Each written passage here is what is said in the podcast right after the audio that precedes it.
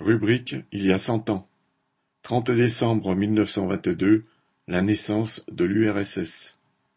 Le 30 septembre mille neuf cent vingt-deux, le Congrès des Soviets regroupant des délégués de quatre républiques socialistes soviétiques, Russie, Ukraine, Biélorussie et Transcaucasie, qui rassemblaient les populations d'Arménie, d'Azerbaïdjan et de Géorgie, décidait la création d'une union fédérale, l'Union des républiques socialistes soviétiques, l'URSS.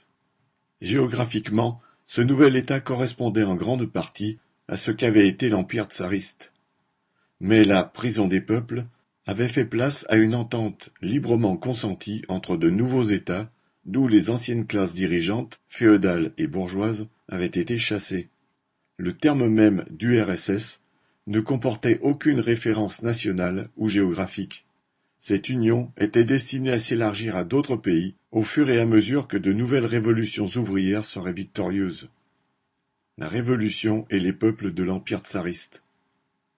Depuis sa création, le parti bolchevique, le parti de la classe ouvrière, avait regroupé en son sein les communistes de tout l'Empire, quelle que soit leur nationalité. Et pour tous, à commencer par Lénine, la révolution prolétarienne était indissociable de la fin de l'oppression nationale des peuples non russes. Dès la prise du pouvoir d'octobre 1917, un décret avait proclamé la fin de l'Empire et le droit de tous les peuples citation, à la libre autodétermination jusque et y compris la séparation. Il était évident que cette déclaration pouvait être utilisée par les classes dirigeantes d'Ukraine, de Géorgie et d'autres régions pour couper tout lien avec le nouveau pouvoir ouvrier. Tout comme il était certain que les puissances impérialistes chercheraient à mettre la main sur ces nouveaux régimes se proclamant désormais indépendants. Mais par ce décret, le nouveau pouvoir révolutionnaire montrait aux masses pauvres non russes de l'Empire, essentiellement paysannes, qu'il rompait avec les méthodes et les buts du tsarisme. Et avec cette politique, après des années de guerre civile, il allait gagner leur confiance. La guerre civile réduisit d'abord le territoire révolutionnaire comme peau de chagrin. Par le traité de Brest-Litovsk, en mars 1918, imposé par l'Allemagne, celle-ci mettait la main sur la Finlande et l'Ukraine, le grenier à blé de la région et un quart de la Russie d'Europe. L'année suivante, les armées blanches arrivèrent aux portes de Pétrograd. Il fut envisagé de l'évacuer pour empêcher que sa classe ouvrière soit exterminée. Cependant, les Blancs ne réussirent pas à prendre la ville. Et, cette même année 1919, la classe ouvrière se soulevait en Bavière et en Hongrie, y créant d'éphémères républiques des conseils. L'espoir était dans l'extension de ces révolutions. Chaque fois que les armées blanches reprenaient un territoire, elles exécutaient les communistes, réinstauraient les anciens privilèges avec l'ancienne oppression sociale et nationale. Le nouveau pouvoir soviétique, lui, là où il réussissait à s'établir, créait des républiques nationales autonomes et donnait la terre aux paysans. Les masses pauvres de l'ancien empire tsariste choisirent donc leur camp. Les puissances impérialistes furent contraintes de reculer car elles craignaient, en intervenant trop directement, d'accélérer la contagion révolutionnaire. Ainsi, les marins de la flotte française de la mer Noire s'étaient mutinés, rejoignant le camp des soviets en hissant le drapeau rouge sur leurs navires. L'armée rouge fut finalement victorieuse. Mais le pouvoir soviétique sortait de l'épreuve isolée car la révolution ne s'était pas étendue en Europe. Et la population de la future URSS était exsangue. L'économie, sur une base arriérée, héritée du tsarisme, était dévastée. Cette situation permit le développement d'une bureaucratie à l'intérieur de l'État et du parti. Le dernier combat de Lénine. En 1922, Lénine, déjà très atteint par la maladie, avait dû se retirer pendant six mois. Au début octobre, quand les médecins l'autorisèrent à reprendre le travail, il réalisa à quel point l'appareil bureaucratique avait pris du poids. Durant l'été, en son absence, Staline avait fait voter au comité central le projet non pas d'une union fédérale de toutes les républiques soviétiques, mais l'intégration de toutes les républiques à la République russe.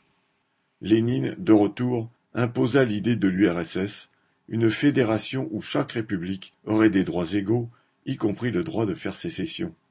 Survint ensuite l'affaire géorgienne.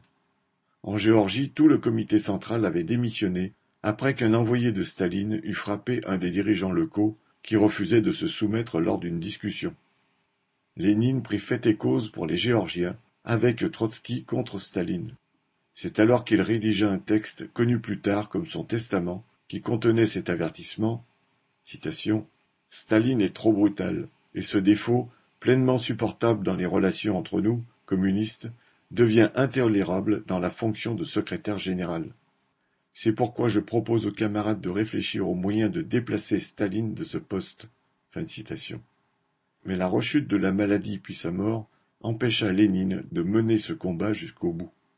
Négation de la politique de Lénine, le stalinisme s'appuya sur le chauvinisme russe. Deux ans après la création de l'URSS, Staline inventa la théorie du socialisme dans un seul pays.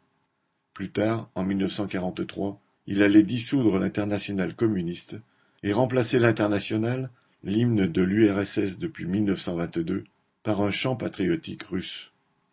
La révolution de 1917 et la guerre civile avaient bouleversé les rapports sociaux en profondeur. La bourgeoisie avait été expropriée.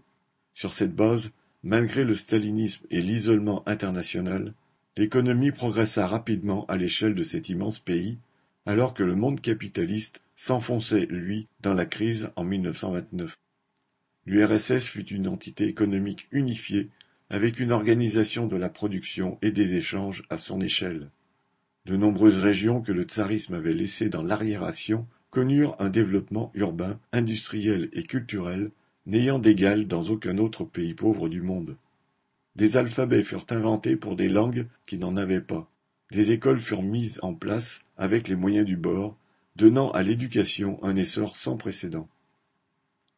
Malgré le parasitisme de la bureaucratie, l'URSS échappait en partie au pillage des puissances impérialistes et lorsqu'elle éclata en 1991, une des pires conséquences fut que cet ensemble économique se morcela. Les républiques furent livrées au pillage des oligarques et des trusts occidentaux. Pour la population de tous ces pays, russes comme non russes, ce fut une catastrophe. Le niveau de vie et même l'espérance de vie s'effondrèrent. L'URSS restera l'exemple d'une union entre peuples fondée sur leur libre consentement et la conscience que le développement de tous était dans l'intérêt général, une union qui ne fut possible qu'après une révolution ayant exproprié les exploiteurs. Pierre Royan